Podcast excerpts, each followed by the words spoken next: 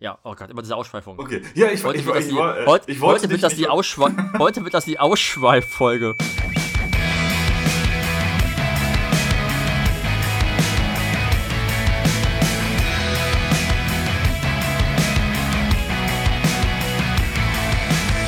In ihrem Podcast Hinter den Spiegeln sprechen Björn Lexius und Christopher Große-Kossmann darüber, wie sich ihr Leben als selbstständige Fotografen in Hamburg gestaltet. Im wöchentlichen Austausch persönlicher Erlebnisse und Erfahrungen nehmen sie euch mit auf ihre Reise. Ein wilder Mix aus Sinn, Unsinn und allem drumherum. Aber hey, Punkrock.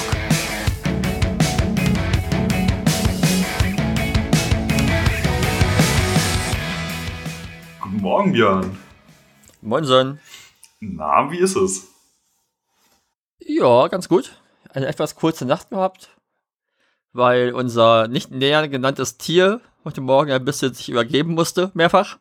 Aha, das äh, klingt nach einem guten Start in den Tag.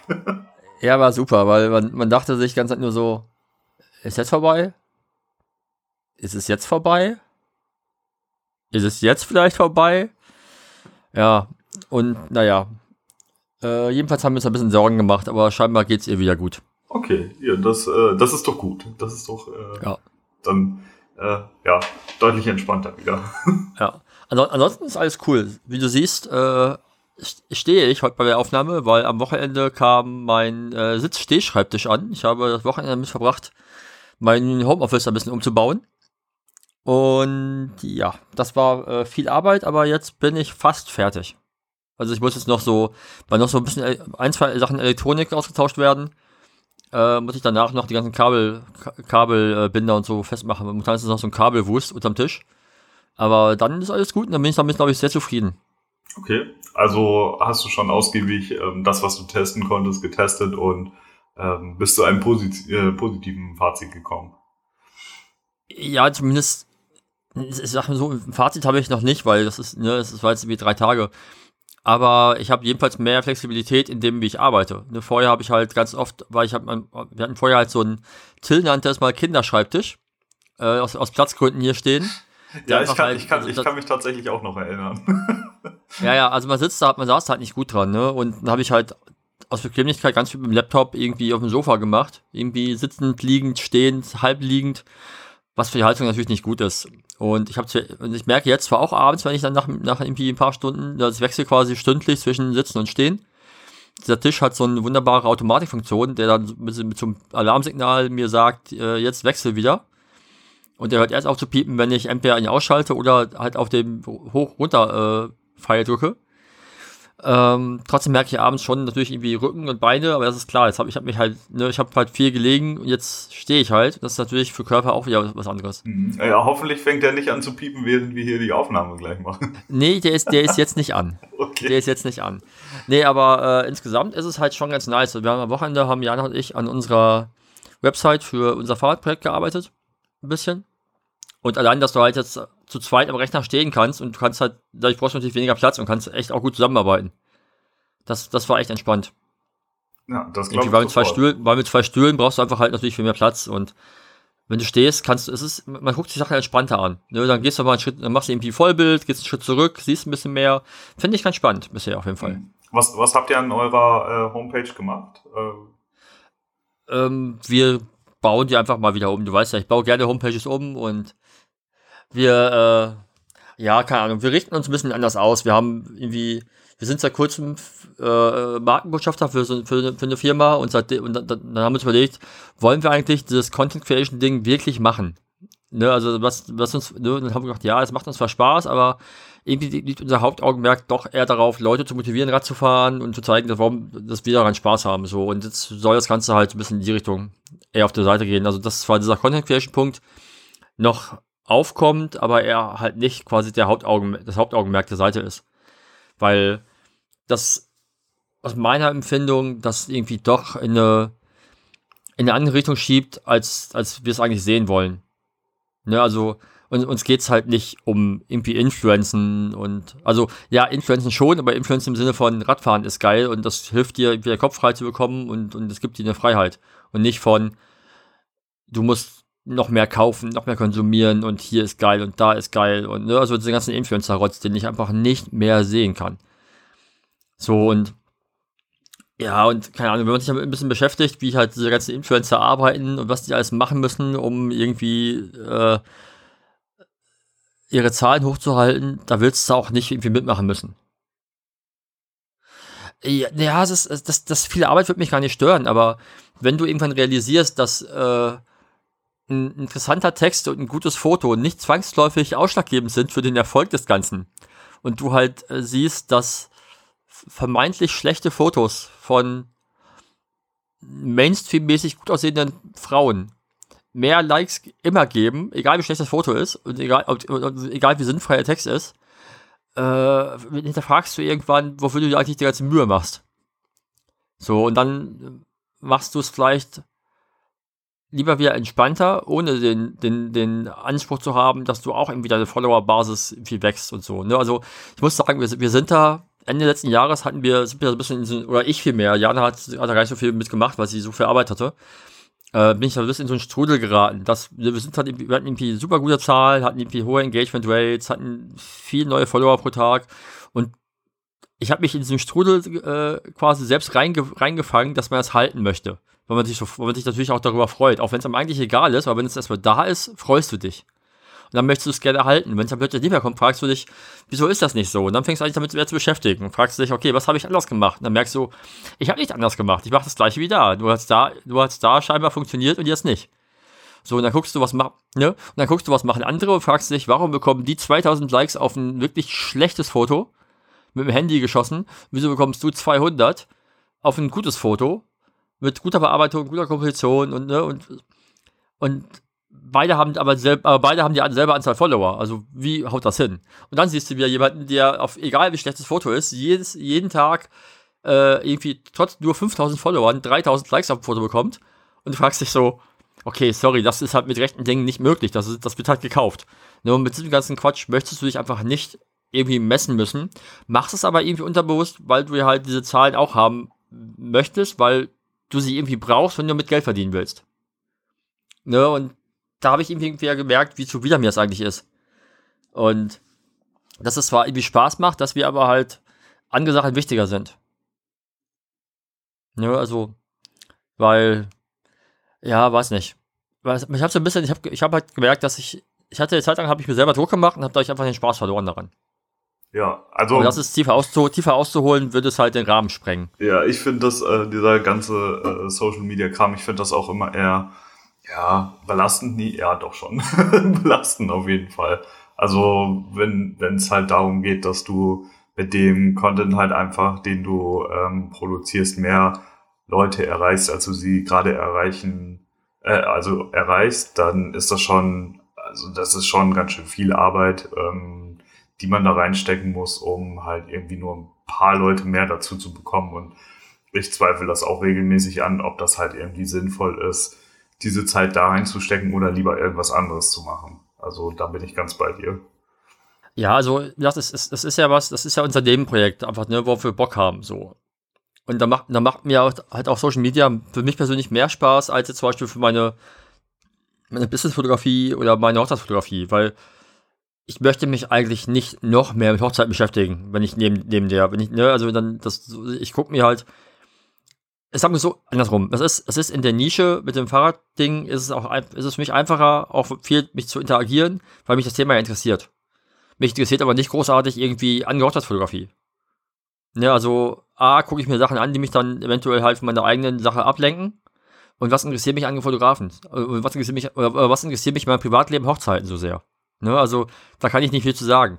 Ne, beim, beim, Rad, beim, beim Fahrradfahren kann ich mich irgendwie über schöne Bilder freuen, die mir irgendwie eine coole Natur zeigen, die mir irgendwie schöne Fahrräder zeigen, die mich inspirieren, selber aufs, aufs Fahrrad zu gehen. Das macht aber alles halt eine Hochzeitsfotografie mit mir nicht. Ne, also warum, was sollte sie auch machen? Ich habe geheiratet. Ja, so, also, das Thema ist durch. Ich, das Thema ist durch, ne?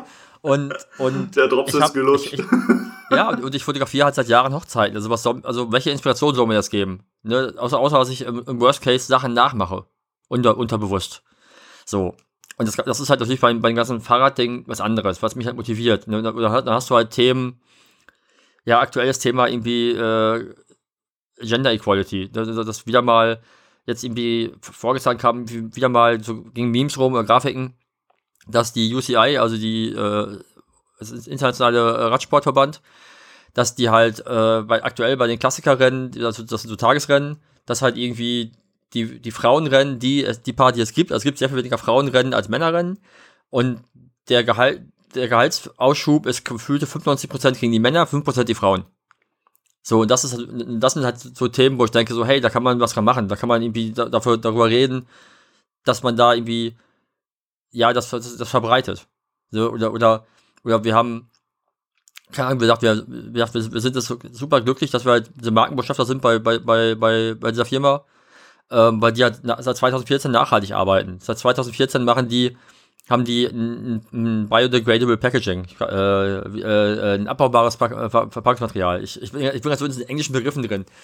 Ähm, die arbeiten, das, das, war eine Marke, die fing an als Frauenmarke. So, die, dann haben die irgendwann Männersachen ergänzt, aber achten immer darauf, dass immer alles ausgewogen ist. Das heißt, jedes Produkt gibt's für Männer und für Frauen.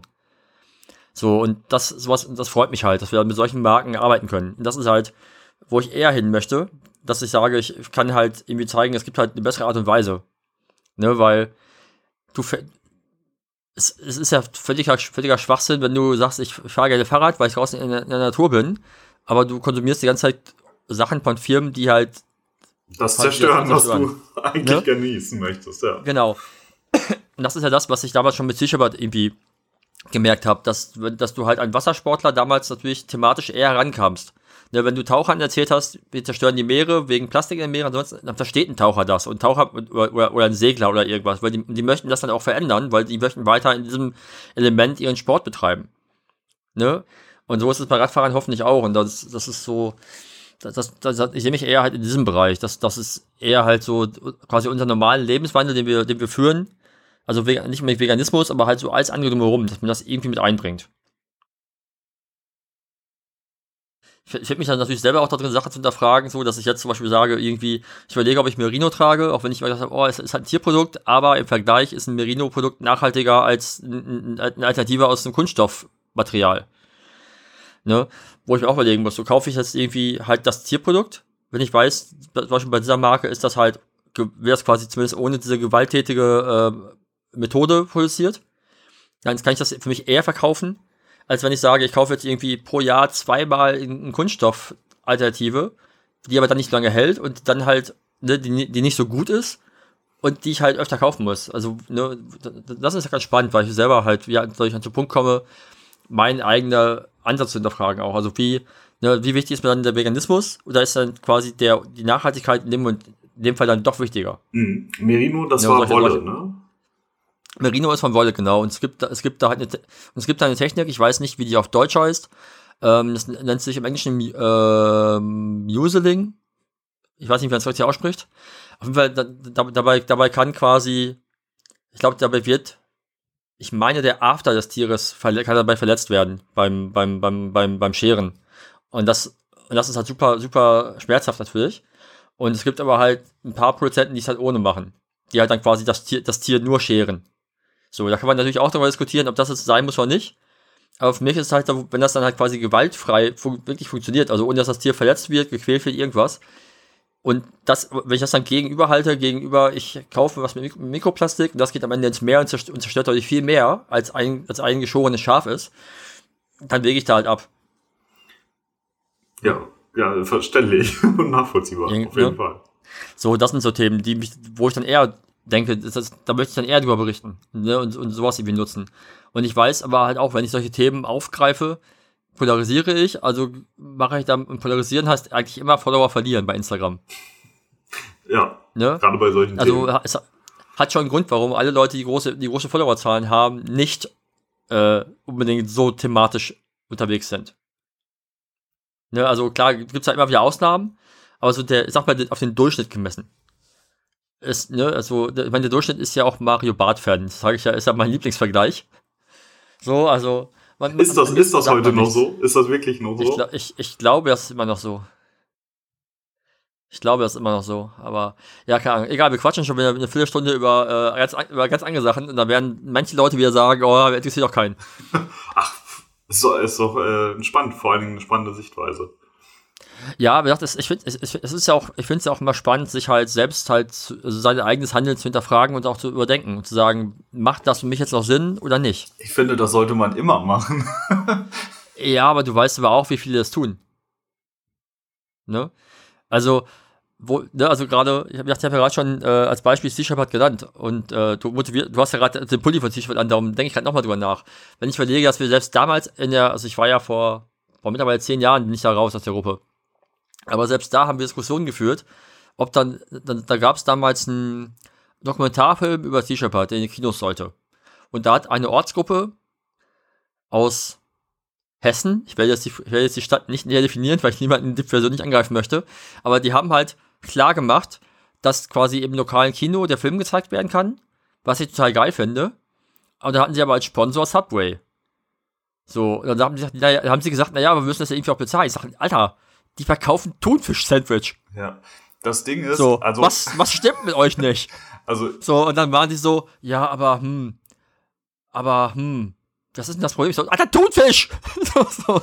Und ja. Ich, ich habe den Pulli, also ist auf jeden Fall gut, dass du das ansprichst. Ich habe den Pulli damals gekauft, ähm, weil ich einfach so das große Ganze ganz gut fand, wie, wofür äh, Sea Shepherd stand und ähm, was sie so gemacht haben und so weiter. Und es, es ist, glaube ich, nicht mal ein halbes Jahr, nachdem ich den gekauft habe, habe ich einfach so viel über Sea Shepherd erfahren, was ich so kacke fand dass ich den Pulli danach nie wieder draußen angezogen habe, weil ich mich so geschämt habe, dass ich den überhaupt gekauft habe. Also das, ich finde das Prinzip, was, also wofür die sich einsetzen, halt immer noch gut. Aber das ist halt so inkonsequent an so vielen Stellen und da, du hast da manchmal Strömungen von Menschen dabei, das würde ich einfach, da würde ich keinen Cent für eigentlich investieren. Hätte ich das vorher gewusst, hätte ich mir diesen Pulli niemals gekauft. Und deswegen ne, ist mein Schlaf, also wegschmeißen ist für mich keine Option, das ist halt null nachhaltig, aber äh, er wird halt einfach nicht mehr getragen. So. Ja, also ich, ich bin ja jetzt nicht gegen das, was sie machen. Also ich, ich habe viele, viele Freunde, die immer noch aktiv sind. Ich habe Freunde, die auf den Schiffen sind oder waren, die jetzt andere Sachen machen. Ähm, und sag mal, die Leute, die auf den Schiffen ihre Arbeit machen, auf die lasse ich nichts kommen, weil das sind, das sind großteils halt die, die Veganer, die Tierrechtler, die halt aus, richtigen, aus den richtigen Gründen da sind. Ähm, die Unterstützerinnen sind teilweise echt merkwürdig. Sachen, die äh, Paul Watson von sich gibt, sind teilweise sehr hinterfragenswürdig. äh, also, das ist noch harmlos ausgedrückt. Also, ja, also ich will es nicht, ich will es nicht, nicht ganz schlecht weil der Mann hat halt auch wirklich sehr viel gemacht für die, für die, für die komplette Umweltschutz-Agenda. Ähm, also wenn man guckt, dass der bei Greenpeace rausgevotet worden ist, weil er den zu, weil er den zu extrem und zu militant war. Ähm, man aber auch den, dann auch guckt, welche Erfolge hat denn Sichtbar zu verbuchen dann mach, erreichten die schon, erreichten die schon sehr viel mehr als äh, mit ihren Methoden als, als manche andere NGO. Und da stehe ich auch noch hinter. Für mich war es damals so, ich bin ja aus der, quasi aus der linksautonomen Tierrechtsszene, Aktivismus zu Sicherheit gegangen, weil ich gemerkt habe, ich habe für die, für eine eigene Gruppe keine, nicht mehr genug Zeit, weil ich halt, mein Job hat mich halt zu viel eingebunden und ich hatte einfach nicht die Zeit, um Sachen äh, vorzubereiten und mitzumachen. Das heißt, am Ende war ich quasi in der Planung involviert mir fehlt aber der Aktionismus. Und das war, war mir irgendwie super langweilig. Weil es doch spannender ist, eine Aktion auszuführen, als einen nur zu planen. Ne, wenn du halt am Wochenlang planst und am Ende bist du nicht dabei und siehst das Ergebnis nicht, weil du halt arbeiten musst, ist es ziemlich frustrierend.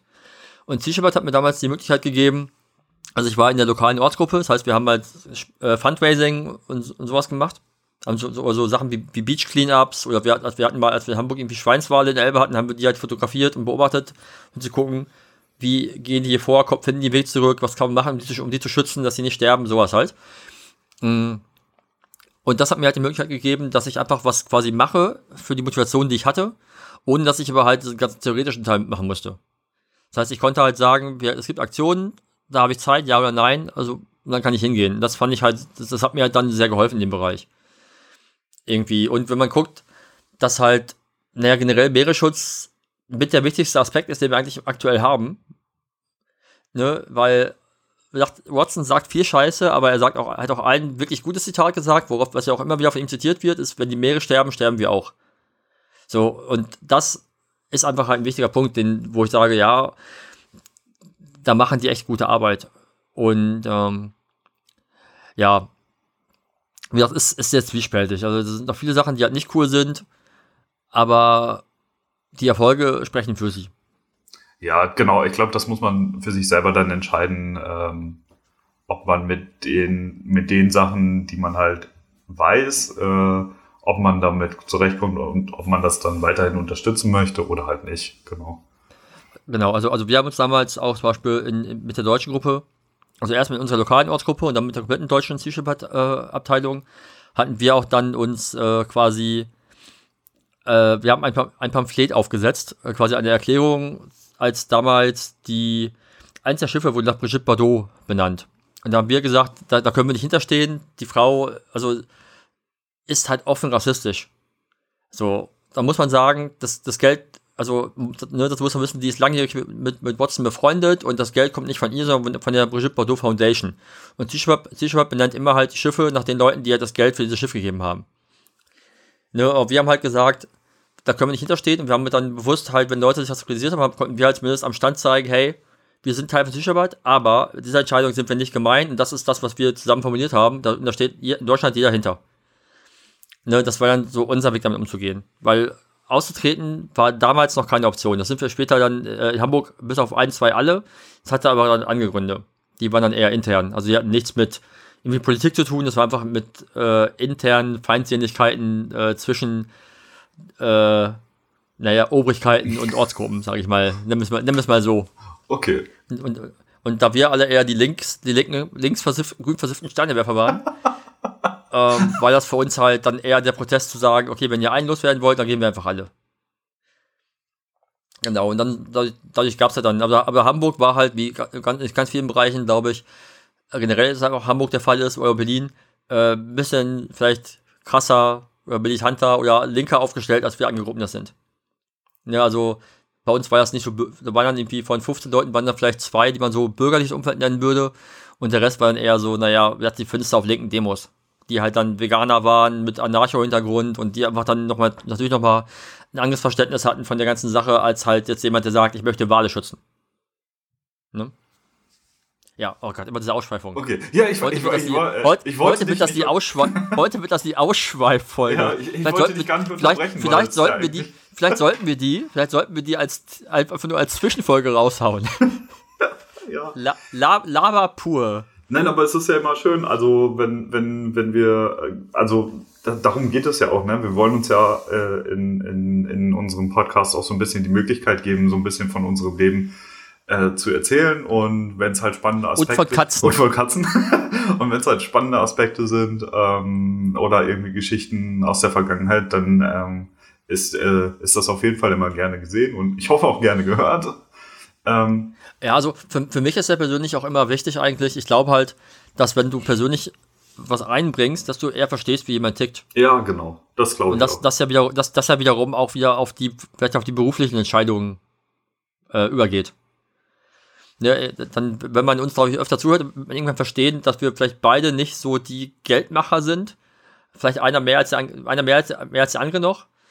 Also, ne, aber warum halt das zum Beispiel kein Motivator ist, so sehr. Wer denn jetzt?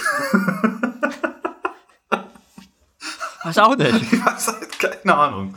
Äh, naja, um jetzt äh, aber hier mal den, äh, den, den Turn weg äh, zu, äh, also hin wieder zur Hochzeitsfotografie zu finden. Ähm, Hast du nichts Spannendes zu erzählen? ähm, wir haben keine Zeit, wir haben, wir haben einfach keine Zeit. Das ist schon, ich, ich gucke nur die ganze Zeit auf die Uhr und wir haben gleich da schon 25 Minuten stehen. Ja, lass doch mal die Uhr Uhr sein. Okay. Scheiß doch auf die Uhr. Ja, äh, Leute können, Leute können, Leute können vorspulen. Also im Prinzip ist echt seit der letzten Folge nicht wirklich viel passiert. Also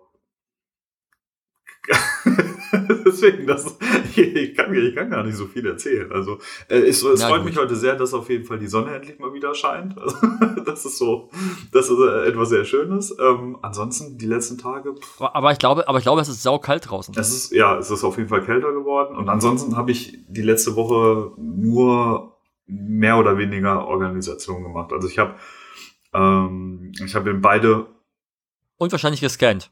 ja, das auch noch. Das, gefühlt werde ich das noch bis zum Ende des Jahres machen. Okay. Ähm, Entschuldige, ich, ich, ich hoffe, jetzt höre ich auf, dich zu unterbrechen. Jetzt höre ich einfach nur, einfach nur ruhig und brav zu. Ja, alles gut. Also ich, ich habe äh, ich hab bei meinen beiden Homepages einfach mal ähm, alles irgendwie auf den neuesten Stand gebracht. Ähm, ich habe äh, ja einfach so mein, mein Rechner nochmal irgendwie organisiert zum hundertsten Mal gefühlt. Ähm, ja, genau. Nee, also die letzte, die letzte Woche war ruhig. Also ich bereite gerade so ein, so ein paar Sachen vor. Dafür ähm, muss ich noch einiges organisieren, beziehungsweise auch ähm, ja, bestellen. Ähm, und das, das wird, äh, ja, das wird, das wird ein Projekt sein, das in, ich glaube, zweieinhalb Wochen oder so fängt das an. Ähm, da werde ich dann relativ viel ähm, fotografieren, auch mehrere Tage am Stück und dafür musste ich halt noch, ähm, noch einiges organisieren und besprechen und das habe ich letzte Woche gemacht. Ja, und am Wochenende ähm, gab es bei uns tatsächlich mal, also wir waren beide so ein bisschen, ähm, so ein bisschen platt. Einfach so, ich glaube, der allgemeinen Situation aktuell geschuldet und hatten nicht so richtig viel Lust, irgendwie groß was zu machen und haben uns dann so ein, ähm, ja, so ein, so ein sehr entspanntes Sofa-Wochenende mit Soul Food gegönnt. also wir haben, ähm, wir haben uns, äh, ja, wir haben uns so einen Döner selber gemacht ähm, darf, darf, ich kurz stoppen? Hast ja. du, ich weiß nicht, ich habe ich hab's, ich hab den Artikel nicht gelesen, aber ich habe neulich gesehen, wo du gerade den Begriff Soul Food benutzt. Ja. Ich habe neulich einen Artikel aufploppen sehen. Oh, ich ja, stimmt, man soll das nicht sagen. Dass, Soul, das dass, dass, das, dass das Wort auch eine kulturelle Aneignung sei. Ja, äh, stimmt. Muss ich, habe ich, ich habe es aber nicht gelesen. Ich weiß nicht, wo, ich weiß nicht genau, was, was die Begründung dafür war. Ja, gut, dass du das sagst. Also ja, genau. Also das ist jetzt von mir sehr gefährliches Halbwissen. Ähm, äh, gut, dass du das sagst da, da muss ich echt drauf achten, weil das ist so ein Begriff, den nutze ich echt tatsächlich, glaube ich, schon oft. Ähm, und beim, also soweit ich mich erinnere, also ich habe diesen Artikel auch gelesen, kommt es ähm, aus dem afrikanischen Raum und wurde in der Kolonialzeit ähm, von den Menschen genutzt, um, oh, ich weiß nicht mehr, ach, wie war das denn nochmal? Ich, ich weiß es nicht, können, können wir ja nochmal nachreichen, aber das. Äh ich, ich werde es vielleicht mal googeln und diesen Artikel äh, in die Show Notes packen, weil ich habe gedacht, ich habe ihn selber nicht gelesen, ich habe ich hab halt nur die Überschrift gesehen, ich habe dann aber den Artikel nicht gelesen aus Zeitgründen. Ja, ich meine, es ist ein, besti find, find, es ist finde ein aber das, das Thema interessant. Ja, es ist ein bestimmtes Gericht, was in dieser Zeit entstanden ist. Und ähm, ja, deswegen also sollte man das einfach nicht benutzen, um halt irgendwie, ja, für sich etwas Positives da, sag ich mal, äh, zu, mit, zu be, betiteln oder so. Ja, genau, stimmt. Sorry. Ja, ich, ich, ich, ich muss, ich, ich muss, ich, alles gut, ich für mich noch ein. Ich musste mal, ich musste mal den Artikel raussuchen. Ich habe auch, äh, mir noch gespeichert, es gab bei Arte jetzt eine, eine, ein Video, ich glaube, so eine Dreiviertelstunde zu Thema kulturelle Aneignung in der Popkultur oder slash Popmusik. Habe ich auch noch nicht gesehen, aber hatte ich mir auch noch markiert, als würde ich gerne gucken. Ja. Ja, Okay, also es gab einfach nur äh, sehr, sehr gute ich, ich, wollte jetzt nicht schon wieder diesen Gutmensch raushängen lassen. Nein, nein, ist ja gut. Also äh, ich habe da in dem Augenblick, das, das Ding ist, ähm, also da, da sind wir uns ja auch einig, uns ist das extrem wichtig, dass wir da halt auch einfach drauf achten.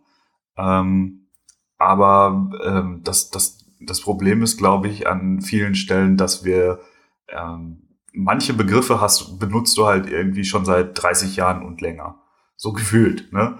Und auch wenn man, auch wenn man sich dessen bewusst ist und auch wenn man weiß, dass man diesen Begriff halt nicht nutzen sollte, ist das im, Eifer des Gefechtes manchmal, da passiert das einfach. Und äh, wenn ich das aber merke oder wenn mir das jemand sagt, dann äh, finde ich wichtig halt auch zu erklären, warum ich das gerade nicht so toll finde, dass ich diesen Begriff genannt habe und ähm, genau, und dann sehe ich das auch nicht als Problem, weil ich halt ähm, natürlich auch dann in dem Augenblick aufkläre, warum. Und mir selber halt nochmal sage, so, hey, beim nächsten Mal sagst du das halt einfach nicht nochmal.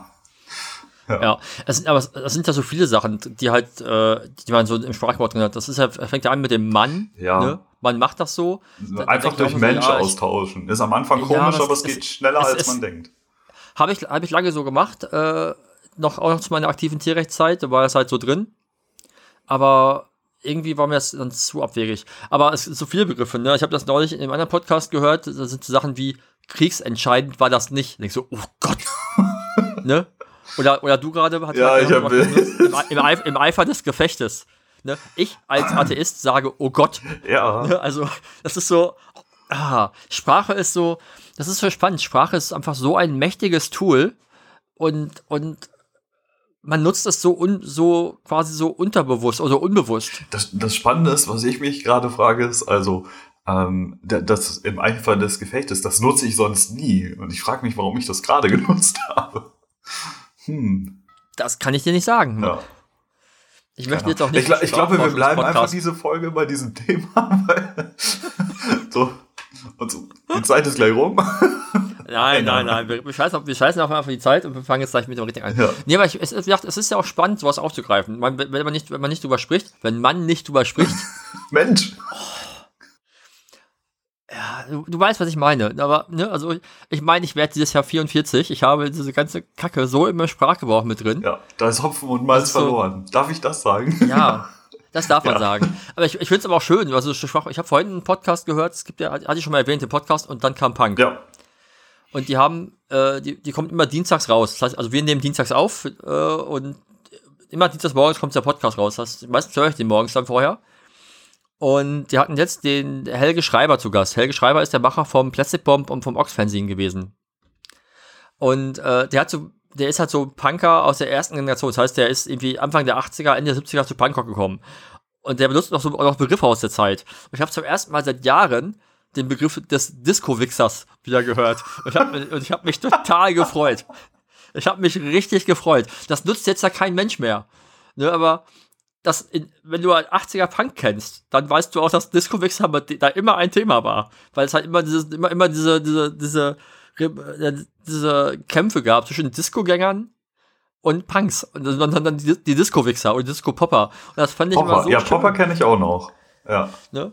Und, und das hat mich so dann gefreut, dass über diese, diese alte, quasi diese alte Sprache äh, benutzt hat. Fand ich super. Ich habe den auch noch nicht zu Ende gehört. Ich muss das immer noch weiterhören. Also für Leute, die irgendwie mit Punk verbunden sind, ich empfehle den Podcast und dann kam Punk von meinem wunderbaren Freund Jobst Eggert und äh, Christoph, Christopher, oh, bitte schlag mich nicht, weiter weiß ich nicht. auf jeden Fall. Äh, Das gibt auf jeden die Fall jetzt, eine. Nein, nein, nein, nein. Ich glaube, die haben jetzt 14 Folgen raus und das ist echt hörenswert. Finde ich. Und die reden länger als zwei Stunden, von daher. In der Folge vorher hatten sie Heaven Burden da, das war auch sehr schön. Auch wenn ich mich sehr schwer damit tat, dem sächsischen Akzent oft zu folgen. Und, äh, Quatsch, Entschuldigung, Entschuldigung, Thüringen, Thüringen, oh Gott, das ist ein Thüringer. ey, Björn, ey. Ich glaube, wir müssen das alles einfach irgendwie anders zusammenschneiden heute. Nein, wir schneiden gar nichts, hier wird nicht geschnitten. So, also, alles ankert. du warst also, du hattest, also du hattest also quasi gutes Essen. Ja, ja, genau. Also, So, so, zurück um, zum Essen. um irgendwie die letzten zehn Minuten zurückzuspulen. Genau. Ja. Das war's eigentlich schon. oh Gott. Alles gut. Siehst du, schon wieder, oh Gott. Ja, oh, du, du, bist doch, du bist doch auch nicht gläubig, oder nein, was? nein, nein, nein. Siehst du? Wieso ist, das- dass man das so drin hat? Ja, ja, das stimmt. Das, ähm, man ist da einfach, ja, man ist da mit großen Mann. Ohren und ach, jetzt, jetzt. so, jetzt ist, ähm, So, jetzt ist gut. Ist So, gut. lass, lass uns, also Mensch lass uns ist zu unserem einfach Thema kommen. groß geworden und ähm, ja, also mir liegt halt viel daran, meinen Sprachgebrauch irgendwie dahingehend zu ändern und ich ertappe mich auch immer mal wieder dabei, dass ich das halt nicht richtig mache, beziehungsweise einfach die alten Begriffe wieder nutze. Ähm, da ich aber irgendwie, weiß ich nicht, ich bin da halt so reflektiert und sage, okay, ähm, ich, ich weiß darum Bescheid und ich habe das jetzt einfach aus Gewohnheit genutzt und ich sage mir dann halt immer, dass ich, ich arbeite einfach daran, das nicht mehr zu benutzen und ähm, ich denke, dann ist das auch ähm, soweit in Ordnung. Ja. Genau, ich, glaub- glaube, das ist ein guter Punkt, dass man, dass man selbst erkennt, wenn man was benutzt und dann quasi daraufhin hinarbeitet. Ne? Aber äh, genug davon. Äh, Jetzt, jetzt kommen wir. la, lass, uns, lass uns doch mal das reden, wovon wir wirklich Ahnung haben. Hochzeitsfotografie. Oh, ist das so? Und alle anderen so, oh, schon wieder Hochzeitsfotografie, Alter. Teil 3. Huhu. Nee, äh, und zwar haben wir ja letztes Mal gesagt, ähm, wir könnten damit weitermachen, quasi, wie wir an den Tag selbst rangehen. Soll heißen, was, ist, was ist uns wichtig an dem Tag, welches Equipment nehmen wir mit, womit fotografieren wir überhaupt, ähm, all das. Und ich habe gedacht, vielleicht ist es eine coole Art und Weise, wenn wir quasi den Tagesablauf durchgehen, so als, also quasi durchstrukturiert, von wegen die Abläufe der Hochzeit, die einzelnen, die es gibt, und dann darüber reden, was ist dir in dem Moment wichtig, was ist mir in dem Moment nicht wichtig, welches Equipment habe ich da quasi bei mir, also das nicht im Rucksack, sondern was, was nutze ich effektiv. Ne? So klar kann ich sagen, ich, ich nehme das und das und das und das mit, aber es nutze ich vielleicht dann ein Prozent, also ist es vielleicht nicht erwähnenswert. Also ich wirklich, wirklich halt, wirklich halt so die Key Aspekte. Also, ne, was ist mir wichtig, warum und was nutze ich, um das zu bekommen? Ja, also ich glaube, ich finde es auch spannender, ne? einfach ähm, zu, zu jedem Abschnitt des Tages quasi zu sagen, was nutze ich warum und was nutze ich warum nicht zum Beispiel. Ja. ja. Cool. Ja. Lass uns dann starten. Okay. okay. Willst, willst, du, willst du anfangen? Soll ich anfangen? Mach mal. ich okay. muss mich gerade noch ein bisschen ähm, erholen.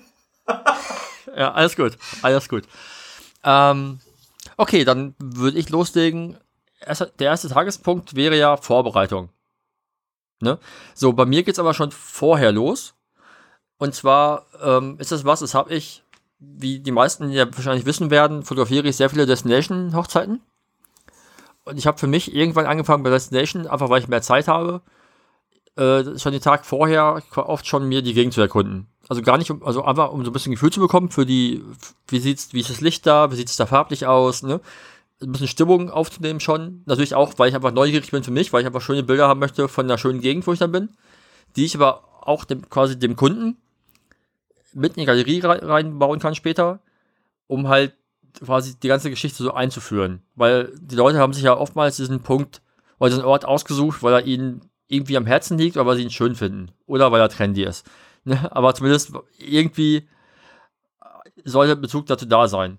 Und ich habe dann später irgendwann, das mache ich auch nicht, wirklich nicht bei jeder Hochzeit, je nachdem, wie ich an, ne, wie es drumherum ist, versuche ich das aber auch auf andere Hochzeiten zu transportieren. Das heißt, dass ich auch, wenn ich in Hamburg noch fotografiere, auch in Hamburg das so ein bisschen einzuführen. Das heißt, ich nehme halt irgendwie ein bisschen die Umgebung auf.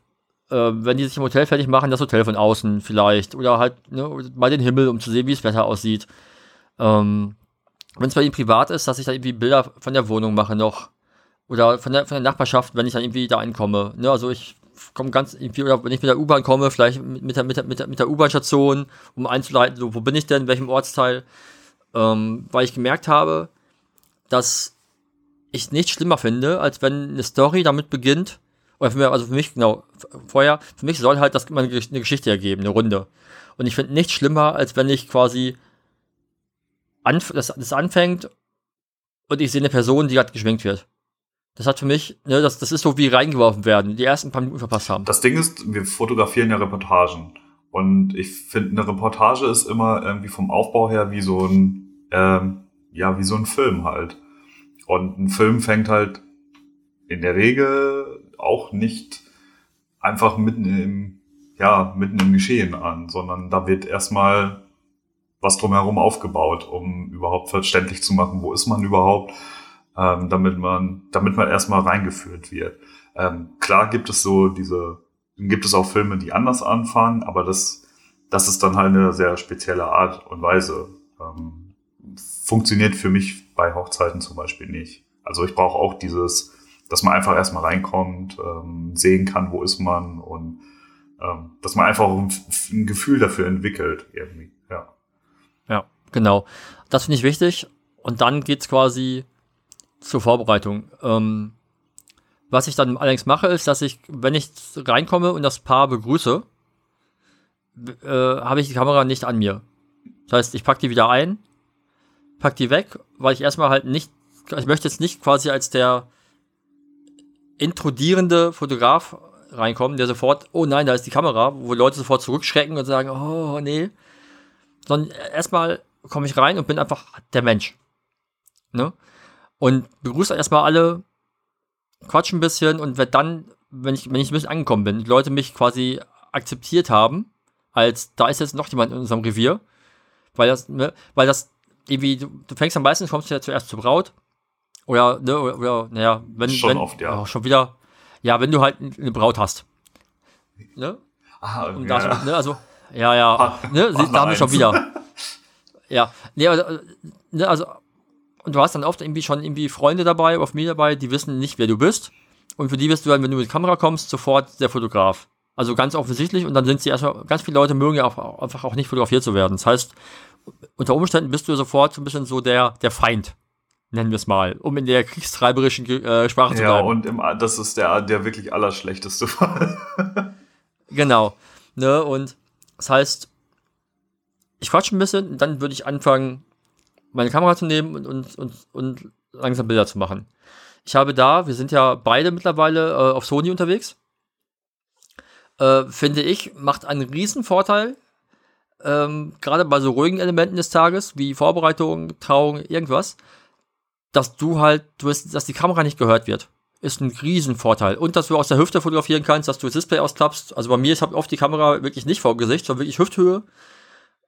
Und dadurch habe ich halt A, einen spannenderen Winkel als den, den, wir den man selbst im Auge übersieht. Und ich werde weiterhin als Mensch wahrgenommen und nicht als der Fotograf. Ja.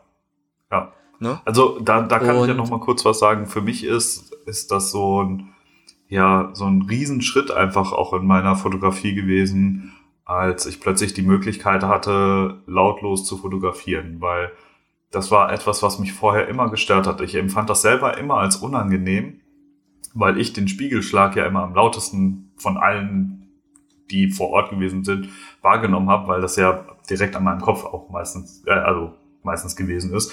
Und äh, ich habe immer das Gefühl gehabt, dass es, das ist wie so, so, so ein richtig lauter Knall und alle Leute gucken einen dann nur noch an. Und ich fand das immer dieses, einfach nur dieses Gefühl oder dieses Wissen darum, ähm, dass wenn du bei einer Trauung unterwegs bist oder einfach irgendwo, wo, wo es gerade ruhig sein muss, wo es gerade irgendwie auch emotional ist und du nicht stören sollst, dass es dann die ganze Zeit pam, pam, pam die Kamera gemacht hat. Und seitdem das jetzt einfach lautlos ist, das ist einfach, ähm, die Bilder sind auch gleich anders. Das ist viel entspannter.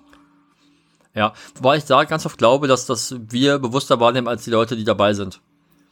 Also ich weiß noch aus der Zeit, als, als, als Hafenliebe noch zu zweit war, dass ich ganz oft auch gedacht habe, so, oh, Jessis Kamera ist so unfassbar laut. Ne, weil, ähm, ich glaube, ich habe damals mit der 5D Mark III fotografiert und war, konnte auch schon oft im, irgendwie hat, die hatte schon zumindest ein, bisschen Silent-Modus. Ja, genau, Die war, so- ne, die war immer noch, So ne, halblau, halbleise. Genau, halb, halb, halbleise. Und Jessie hatte damals noch, glaube, die 5D Mark II und die war einfach so. ja, die war richtig heftig.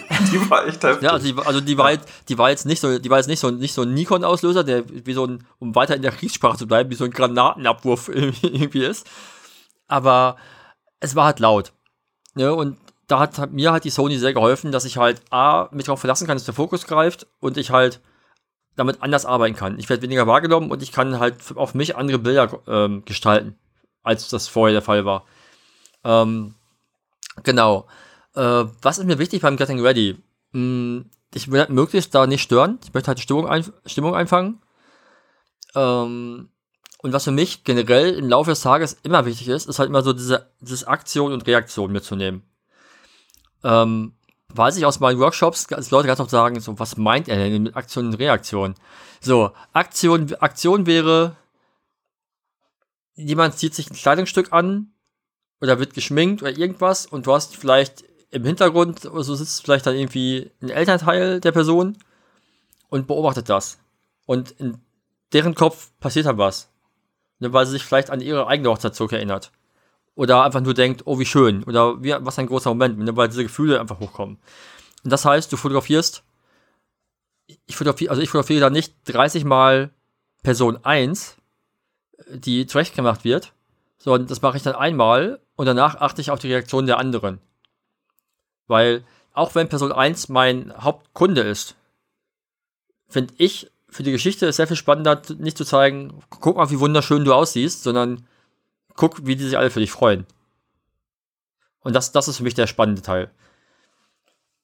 Weil das mag mit daran liegen, wie ich selber mich auf Fotos wahrnehme, dass ich selbst Fotos von mir selber nicht so sehr mag und darum vielleicht andere Menschen wichtiger sind, als ne, ich mir auch denke, das geht vielleicht anderen Leuten genauso.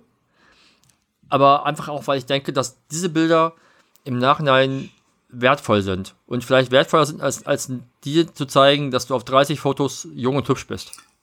Weil da, da reicht ja auch eins für. Ja, vor allen Dingen ist. Wenn man es ganz, wenn man es ganz krass ausdrücken Ja, vor allen Dingen gibt es ja verschiedene, verschiedene Stufen, sage ich mal, während der Vorbereitung. Das fängt halt irgendwie an mit, ähm, dass halt, ich sag mal, grundiert wird oder so. Ähm, dann, dann halt so Step by Step geschminkt und du brauchst halt auch einfach nicht jeden Aspekt davon. Ne? Das, das ist, das ist, es, es geht ja, wenn du die Geschichte erzählst, musst du ja nicht jeden Pinselstrich quasi festhalten, sondern es geht halt darum, dass, dass du einfach diesen Eindruck davon hast, wie das ähm, für die Person an dem Tag gewesen ist, aber das drumherum ist halt, das, das sehe ich genauso. Also gerade äh, gerade da passieren in der Vorbereitung, finde ich, oft so das ist eine schwierige Aussage, weiß ich, aber fast die emotionalsten Sachen äh, hm. über den ganzen Tag gesehen. Ja, ja doch, finde ich, find ich schon, weil, weil, weil diese Ruhe dabei ist. Ja, und weil du. Und die Leute weil in, in der Leute, Ruhe sich Gedanken machen. Genau, und weil, weil, ähm,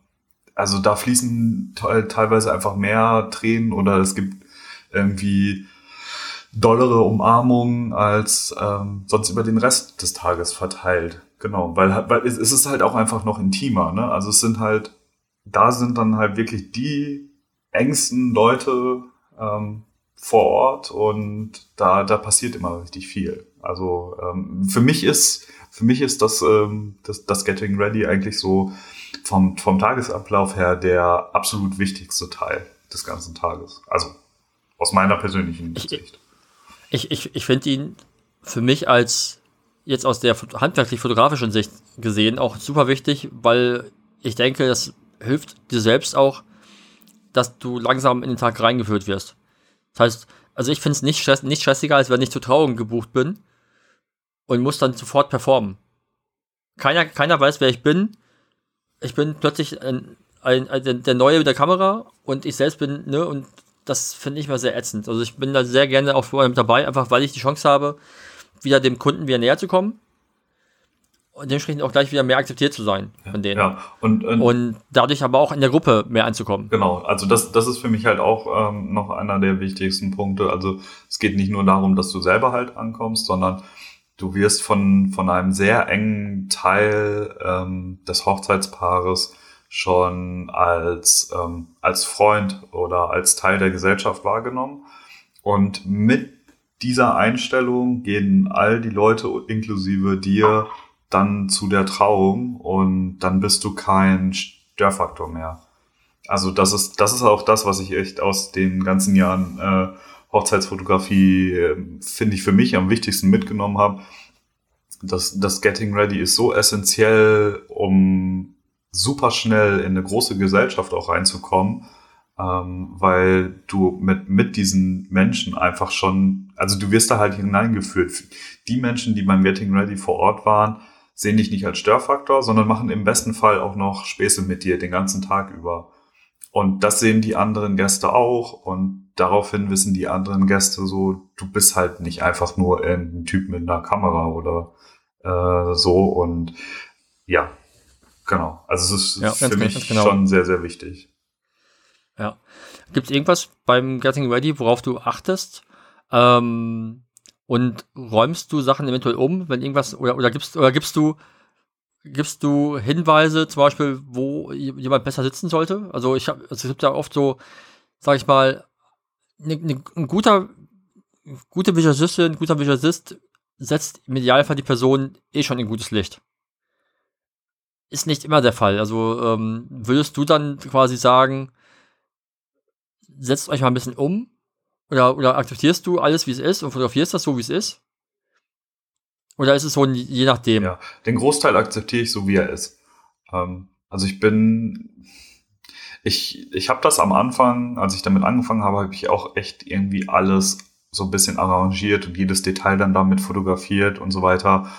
Und äh, das habe ich irgendwann sein gelassen, ähm, weil ich einfach gesagt habe, also sagen wir es nur so, das, das zieht natürlich Kunden an. Ne? Also ich finde, das ist das so, gerade so diese, diese krass gestellten Detailfotos, die aber trotzdem irgendwie sehr authentisch aussehen. Ähm, das, ist, das ist für Kunden sehr, sehr ansprechend. Ähm, und ich glaube, dass, dass wenn man das macht, dann hat man einfach, wenn man diese Bilder einfach hat und diese Bilder auch gut sind, dann hat man für, also schon auch Vorteile, irgendwie das Interesse von Kunden zu wecken. Bei mir ist einfach das Problem, dass ich das einfach von mir im Inneren nicht für authentisch halte. Und da, da stößt meine innere Einstellung einfach gegen dagegen. Und ich habe für mich einen Weg gefunden, wie ich das einfach umgehe. Und äh, ich, ich, ich schaue einfach, dass, dass ähm, ja, ich sag einfach jemand, der dort ist, ähm, vielleicht äh, Trauzeugen, Trauzeugen oder was auch immer, so ähm, richte das doch einfach mal her, wie du das für richtig hältst oder wie du das für schön findest und wo und was ist mir völlig egal wo. Ähm, also, aber auch nur, wenn die, die, die Braut oder der Bräutigam ähm, das haben möchte. Und ähm, genau, dann habe ich halt quasi, ja, ich, ich habe eine kleine Anweisung gegeben, aber habe halt direkt auch wieder ein neues Setting, was ich fotografieren kann, ohne dass ich das Setting beeinflusse. Das ist für mich ein wichtiger Punkt und äh, tatsächlich kommt es manchmal vor, dass das Licht echt beschissen ist bei den Getting Readys. Und dann muss ich, finde ich, schon sagen, dass, äh, dass ja die Vorbereitung irgendwie an einem anderen Platz in dem Raum stattfinden, weil ähm, das, das Licht ist einfach dafür da, eine Stimmung zu erzeugen und Spannung zu erzeugen. Und wenn ich, wenn ich einfach keine kein, also wenn ich einfach überhaupt kein gutes Licht da habe und alles nur matschig ist am Ende, dann kann die, finde ich, dann, dann schlägt auch die Emotion nicht unbedingt ähm, ja dieses schlechte Licht. Und also für mich muss das beides, also für mich macht die Emotion gepaart mit gutem Licht einfach die Spannung aus. Und ähm, da ist mir dann doch wichtig, dass sie dann umgesetzt werden. Das sage ich aber direkt schon am Anfang. Also du hast ja auch gesagt, du gehst rein und begrüßt erstmal und sprichst erstmal fünf Minuten oder so mit allen Beteiligten.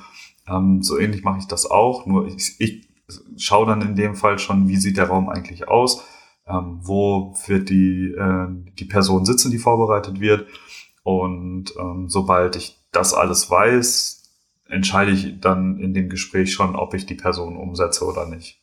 Und das mache ich direkt am Anfang, weil dann ist es für mich noch nicht noch nicht in der Reportage irgendwas ändern, weil das möchte ich, das möchte ich ja einfach nicht. Ich möchte, äh, wenn ich anfange zu fotografieren, dann ist das die Reportage und dann ist all das, was da ist, passiert, ähm, passiert halt, wie es einfach ist. So. Und wenn ich das im Vorfeld aber kurz einmal anpasse, dann ist, ähm, ist das für mich alles fein. Hm. Du hast gerade gesagt, so Detailschüsse. Also, was, was genau meinst du? Also meinst du so Bilder vom Kleid und sowas? Oder von, oder von Schuhen oder Anzug oder sowas? Also mach, also fotografierst du die separat? Oder also ich, ich mache das zum Beispiel so ganz oft, dass ich versuche, das irgendwie mit in die Reportage einzubinden, also in Verbindung mit einer, mit einer Person. Also sowas wie, jetzt im Laufe des Tages gesehen, ich springe jetzt mal kurz vor, sowas wie eine, Menü, eine Menükarte oder sowas würde ich versuchen, in der Hand zu fotografieren, nicht einfach auf dem Tisch liegend. Also ich, ich, mag, ich mag die Sachen gerne im, gerne im Gebrauch. Ich finde auch, dass ein, dass, ein, dass ein Kleid immer getragen besser aussieht als hängend irgendwo. Ja, ähm, das, das sind halt die Sachen, von denen ich auch denke, ähm, dass sie mich am meisten ansprechen. Und ich schaue, dass ich es einfach so ein bisschen abhängig von der Reportage oder von der Situation vor Ort äh, mache, weil ähm, also manchmal ist es einfach so, dass ich die Sachen dort, wo sie gerade stehen, finde ich es einfach so cool gerade, dass ich sage, okay, das fotografiere ich, wie es halt da einfach gerade ist.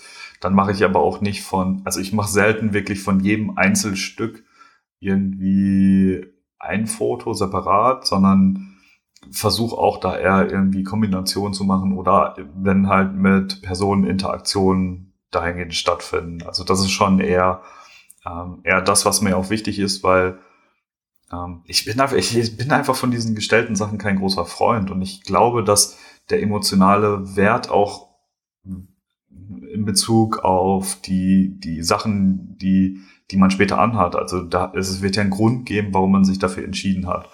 Und ich glaube, dass es halt, sobald Personen, also wie du das halt auch gesagt hast, sobald Personen ähm, mit auf dem Bild involviert sind, wo halt zum Beispiel, ähm, ja, keine Ahnung, der, der, der Trauzeuge dem Bräutigam irgendwie seine Schuhe da hinhält oder so. Dass, ein Bild einfach einen anderen Wert hat, als wenn die Schuhe einfach irgendwo auf der Erde stehen oder so. Oder, oder auf dem Bett drapiert werden mit allem, was der Bräutigam anhat. Also das, das ist natürlich eine Geschmacksrichtung. Das, es, es gibt viele Kunden, die das super finden und genauso haben wollen. Das ist auch, ist auch gut, aber das ist zum Beispiel nicht mein Weg. Also das finde ich. Ja, die, Fra die, die, Fra die Frage ist, finden Sie das gut? Oder also finden Sie es wirklich gut oder wollen Sie es haben, was Sie überall sehen?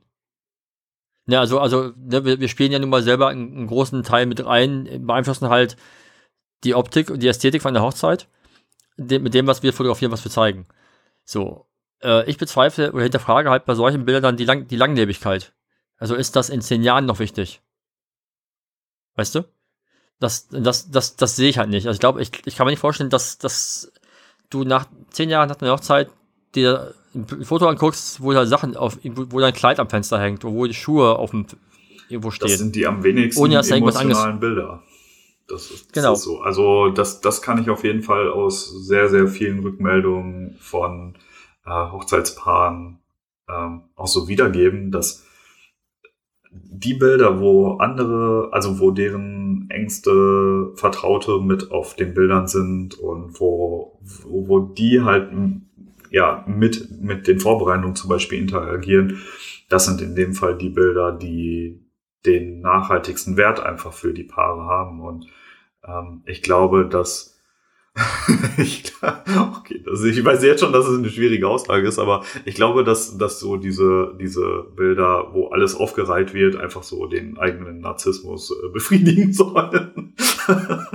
ja, mag, mag sein. Also ich glaube, ich glaube schon, man, man kann das natürlich auch ästhetisch, also wirklich sehr ästhetisch hochwert, hochwertig äh, fotografieren. Und dann kann ich mir auch vorstellen, dass das ein schönes Bild ist. Aber gucken wir doch mal der Realität ins Auge. Wie viele Fotos werden denn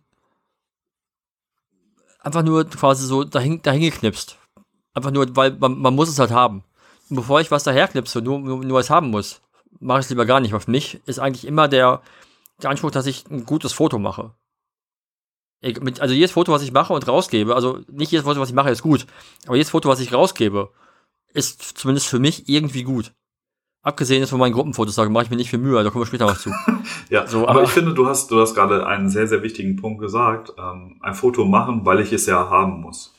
Ich finde, das ist so, also das ist so der wichtigste und der prägendste Aspekt auch in, in der, in, ja, in meiner Hochzeitsfotografie, weil ähm, ich habe relativ schnell erkannt, ähm, dass also etwas, was ich haben muss, schränkt mich in immer ein. Also das, das, das, das führt immer dazu, dass, dass du halt vielleicht Momente, ja, die theoretisch wichtiger sind, nicht mehr bekommst. Weil du nur noch darauf achtest, auf diesen einen Moment, der, den du ja haben musst. Und daraufhin konzentrierst du dich auf diesen Moment und in dem Augenblick nimmst du nichts mehr wahr, was um dich drumherum passiert. Und das habe ich mir sehr schnell abgewöhnt. Und ich habe auch sehr, sehr schnell und früh damit angefangen, zu sagen, ähm, dass ich mit meinen Hochzeitspaaren darüber spreche und einfach sage so, ich, es wird bei mir niemals die Garantie geben, dass äh, was, was ist ein bekanntes Beispiel? Einfach bei Ringübergabe zum Beispiel. Also bei mir gibt es gar keine Garantie dafür, dass dieses Foto, wo der, wo der Ring übergeben wird, dass das, äh, dass das immer das gleiche Bild ist und jedes Paar immer das gleiche Bild bekommt, weil ich finde, dass das funktioniert einfach nicht. Jedes Paar ist anders, jede Geschichte ist anders und ähm, es passt einfach auch nicht immer. Und wenn ich das aber nur mache, dann, dann stehe ich da ja und warte auf diesen Moment und schaue mir hier aber nicht mehr um, sondern ich warte nur noch darauf, weil das ist ja manchmal schon ein recht langer Augenblick. Und dann gucke ich nur noch dahin und warte nur noch darauf, dass ich einfach dieses Foto machen kann. Und was passiert drumherum? Das, das ist halt einfach, das funktioniert nicht. Man, man, wenn ich das bekomme, dann freue ich mich auch und dann freut das Paar sich auch bestimmt. Aber ähm, wenn, wenn ich halt irgendwie einen anderen Moment von dieser Situation aufgreife und den fotografiere, ich, äh, ich könnte mir vorstellen, oder das ist auch die Rückmeldung, die ich bekomme, dass es halt einfach irgendwie einen anderen Wert hat. Also es ist halt auch was Besonderes, weil es so wahrscheinlich dann äh, niemand anderes in dem Augenblick bekommen hat. Ja, Ja. Äh, lass uns ganz kurz Equipment, Vorbereitung. Bei mir ist das eigentlich wie den ganzen Tag über 35 mm, hauptsächlich auf der Kamera und 85, 85 mm als Backup. Ja, genau. Also ich habe ähm, ich habe die, die das 35 mm habe ich auf der A9 und damit fotografiere ich auch 80 85 Prozent oder so des Tages und ähm, die restlichen 20 oder 15 Prozent mit der A7R3 und dem 85 Millimeter, weil ich da dann einfach äh, noch die Möglichkeit habe, ähm, später auf 105 zu kroppen. Ja. Ja. Blitze benutzt du wahrscheinlich nicht bei der Vorbereitung. Ich, die, die einzige Situation, in der ich Blitze benutze, ist später beim Tanzen, aber auch nur, wenn ich es für passend erachte. Also. Ja, da, dazu, kommen, dazu genau, kommen wir ja noch. Das dauert noch. Okay. das schaffen wir heute gar nicht. Ja, hast du irgendwas bei Vorbereitung, was, was, was, also, was würdest du sagen, worauf achtest du am meisten, worauf achtest du am wenigsten? Ganz, ganz kurz. Mm, oh Gott. Ähm, also, also jetzt wirklich nur so Schla als Schlagworte, ja. um, um halt die Zeit nicht. Äh also, äh, genau, äh, zwei, zwei wichtige Aspekte. Ähm, Vorbereitung muss, da sind die Bilder, da müssen die Bilder immer sehr ästhetisch sein. Das finde ich wichtig. Also es muss immer sehr anmutig und ästhetisch sein. Ähm, und der zweite wichtige Aspekt ist Interaktion, also zwischen den vorhandenen Personen. Das ist für mich das Wichtigste. Unwichtig oder nicht so wichtig, boah, schwer, schwer, schwer.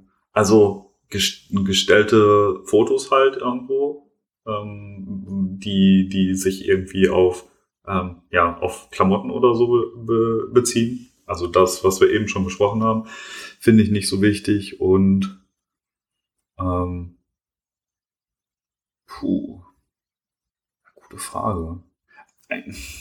Eigentlich, also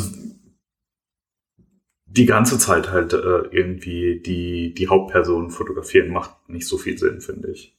Aber ja, aber es, passt ja, also ist ja dann schließt sich der Kreis. Ja, ja. Und bei dir? Ja.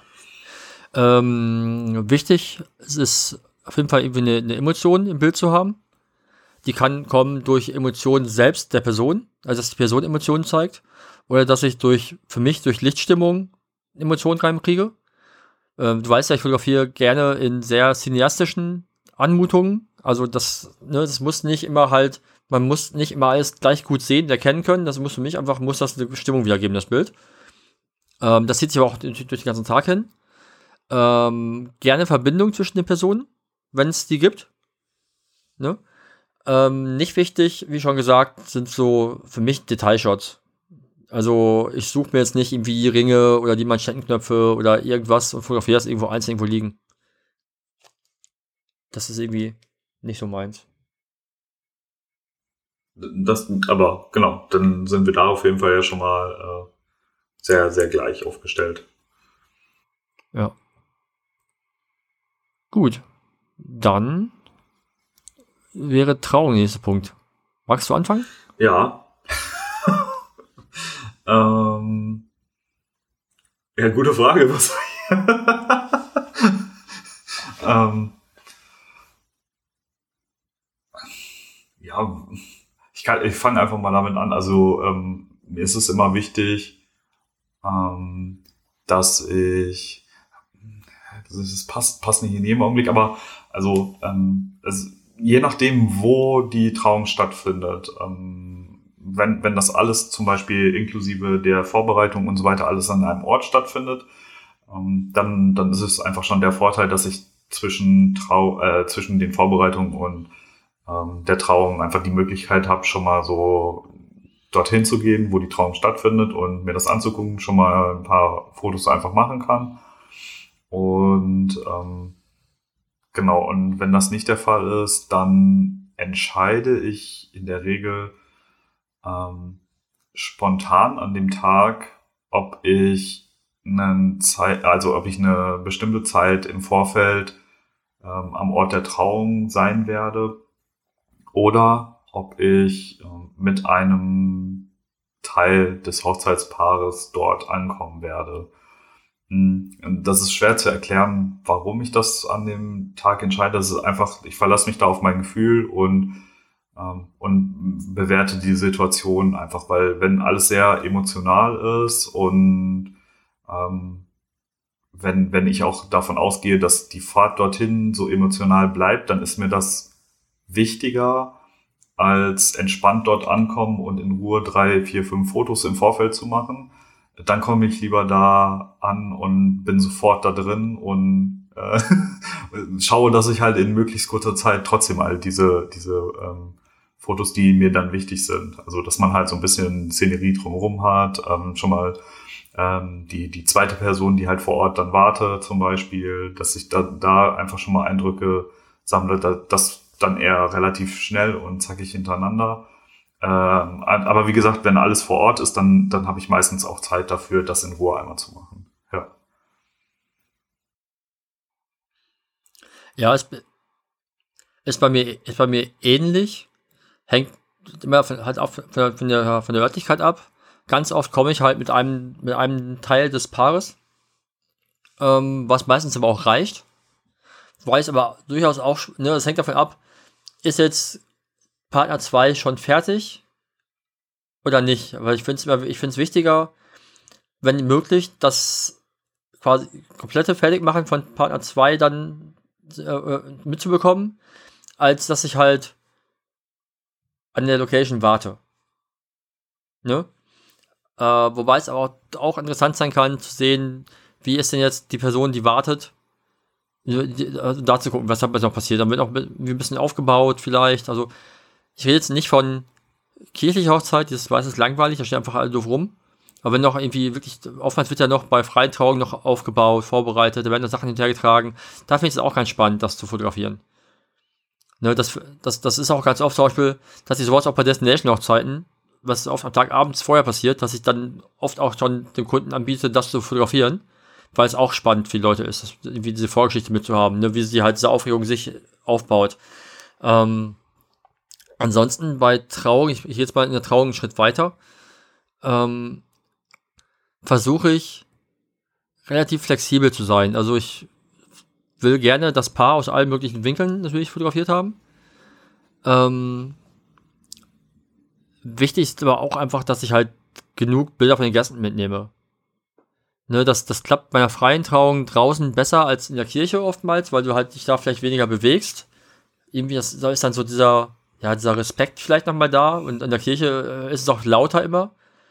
Ja, also, also da wirst du, ich, ich finde, du wirst mehr Wagner, wenn du ja, rumläufst. Du bist in der halt Kirche. Wie je, je, jeder Schritt so vor sich hin ja, halt. Du bist in der Kirche äh, oftmals eher der Störenfried, weil du dich als einziger, abgesehen ähm, von dem Pfarrer oder der Pfarrerin, da ähm, bewegst. Und ähm, also meine Erfahrung gerade in der Kirche ist oft, dass du halt auch gesagt bekommst, dass du dich nicht viel bewegen sollst, weil das halt den Ablauf stört. Und alleine das ist schon oft ein Grund, warum du könntest durch dein Bewegen nämlich die anderen 50 Gäste wieder aufwecken. äh, das ist sehr spitz formuliert, aber trifft halt doch in viel zu vielen Fällen zu. ich, ich hey, weiß gar nicht warum, so. aber. Kirchliche, kirchliche Trauungen sind einfach stinklangweilig. Ja, ja. Komm, da sind, da sind sie wieder, die drei. Glaube, Liebe und Hoffnung. Doch die Liebe ist die stärkste von ihnen. Ganz ehrlich, kann das noch jemand hören? Naja, also du musst ja also immer davon ich, ausgehen, sagen, dass, sagen, die sagen, also wir mal so. dass die Paare, es gibt, die es gibt waren, ja auch, die, die, haben das wahrscheinlich noch nicht so oft gehört wie du. Du bist halt der Dienstleister ja. in dem Fall und deswegen kann man dann schon mal ja. sagen, okay, das habe ich jetzt zum 200. Mal gehört, ich kann es ja, nicht mehr hören. Aber man, man, klar, man, man, könnte jetzt auch über Sinn und Unsinn von gläubigen und nichtgläubigen Paaren in der Kirche äh, diskutieren. Ob die halt, ne, also jemand, der gläubig ist, soll sich natürlich gerne vor Gott trauen lassen. So, ne, aber wie viele Leute machen das denn vielleicht nur, weil die Eltern das wollen? Und das ist zum Beispiel, finde ich, dann wieder so sehr so, boah, mach das doch nicht. Aber egal, das ist ein anderes das, Thema. Das, das ist ein anderes Thema, genau. Das können wir auch mal gerne mal angehen. Vielleicht holen wir uns da mal Gäste. Ja, das, äh, das könnten wir überlegen. Aber also zurück äh, zu der Trauung. Genau, also in der Kirche ist man, äh, ist man tatsächlich dadurch, dass der Pfarrer oder die Pfarrerin oftmals dann da auch diese Anweisung gibt, sich nicht so viel zu bewegen, schon irgendwie wird man eher als, oder hat man das Gefühl zumindest, eher der Störenfried zu sein und Du bist von vornherein der Arsch. genau. Und da versuche ich tatsächlich eher so ein bisschen also da bewege ich mich nicht so viel, ja, ähm, aber ich schaue am Anfang sehr, sehr genau, von wo aus es am meisten Sinn macht, dass ich mich da aufhalte. Also es sind meistens irgendwie so zwei Punkte, zwischen denen ich dann herwandere. Ähm, und genau, ich gucke halt, ich, ich schaue auch tatsächlich auf die Reaktion der Gäste. Also wenn die Gäste mich die ganze Zeit angucken, während ich halt die, also die Position wechsle, dann ähm, versuche ich das in, ja, ein bisschen besser irgendwo noch abzupassen. Also wechsel sowieso fast immer nur, wenn die Musik ganz laut ist, weil dann, dann stört es halt niemanden. Es sei denn, ich sehe etwas, was ich unbedingt haben muss, dann mache ich das auch, während halt zum Beispiel nur ähm, ja, der Gottesdienst gehalten wird. So, weil ja, aber lass, lass, uns, lass uns mal von, von der freien Trauung ausgehen. Ja. Das ist ja das, wo wir, wo, was, wir, was wir doch öfter haben. Ja. Wo man sich ja auch weitaus besser bewegen ja. kann da mache ich, was ich will.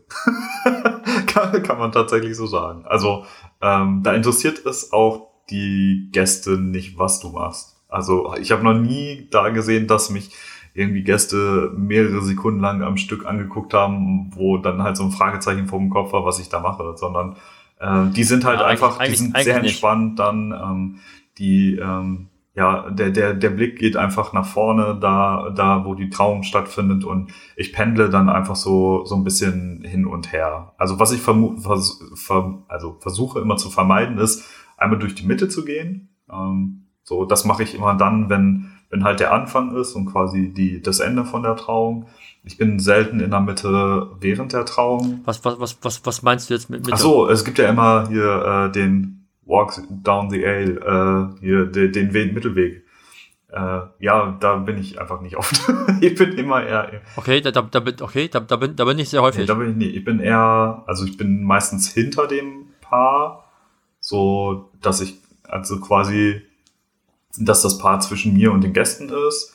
Und ich bin schon oft auch irgendwie an den, an den Seitenrändern oder gehe dann auch mal vor, vor der ersten Reihe tatsächlich her, aber in, in, der, in der Mitte bin ich eher selten, weil da finde ich einfach, also das, wie gesagt, am Anfang und am Ende finde ich das sehr spannend, also vom, vom Winkel her auch, aber dann irgendwann gibt es, meistens sitzt das Paar sowieso irgendwie so ein bisschen schräger und dann macht es von mir aus keinen Sinn, irgendwie in der Mitte zu sitzen. Also es ist meine Erfahrung zumindest. Ja.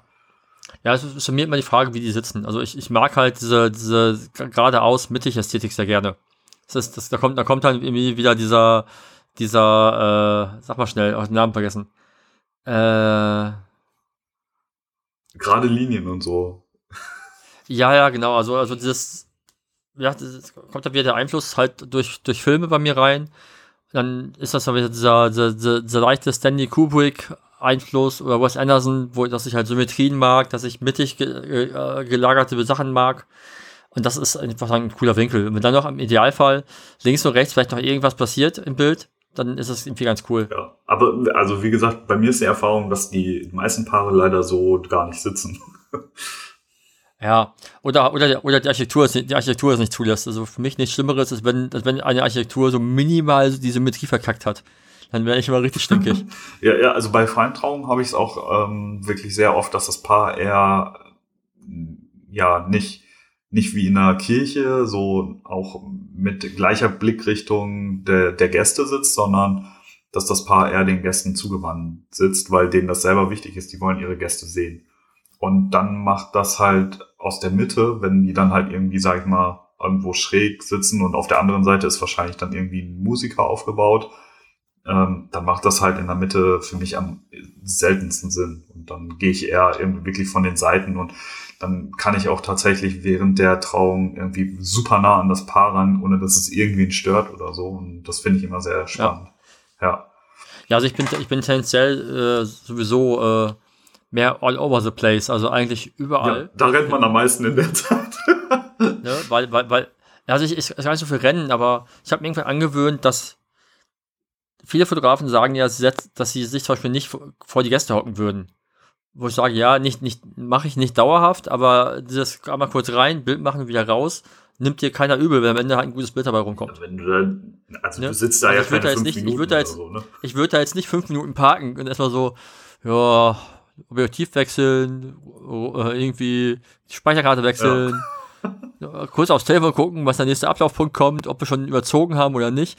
Aber, aber halt so dieses, dieses pauschal zu sagen, mache ich nicht, finde ich, finde ich da sehr schwierig, weil die entgehen dann doch gute Bilder. Wenn du sagst, ich werde nicht zwischen Gäste und Paar gehen, das ist für mich halt Quatsch, weil ich bin dafür bezahlt, dass ich da gute Bilder mache, also will ich die auch, mache ich die auch. Ja, also das, ja, das mache ich auf jeden Fall, weil ähm, ne? also da lasse da lass ich mir auch äh, auch in der Kirche von dem von dem von dem von dem Geistlichen da nicht reinreden. So, der macht seinen Job, ich mache meinen Job und ich kläre meistens im, im Vorfeld schon ab, dass ich unter Umständen auch mal näher komme, als ihm das lieb ist. Dann soll er mir kurz einen Blick zuwerfen und dann mache ich mein Bild und, dann, dann komme ich aber auch nicht wieder. Ne, also es ist nicht, dass ich dann dann reinlaufe und dann, ich weiß, wir haben, ich habe irgendwann hatten wir Trauung in Verbindung mit ähm, mit Taufe so, und wenn ich dann da halt, wenn, wenn das Paar eindeutig halt Bilder von der Taufe haben möchte und mir aber der Geistliche nicht erlaubt, äh, da ranzukommen, dann sieht man nicht, was da passiert. Also habe ich dann meinen Auftrag nicht erledigt. So, und dann höre ich auch nicht drauf, was der Geistliche mir sagt. Dann ist dann der Atheist in mir da doch stärker und sagt, pff, mir auch egal. Irgendwie.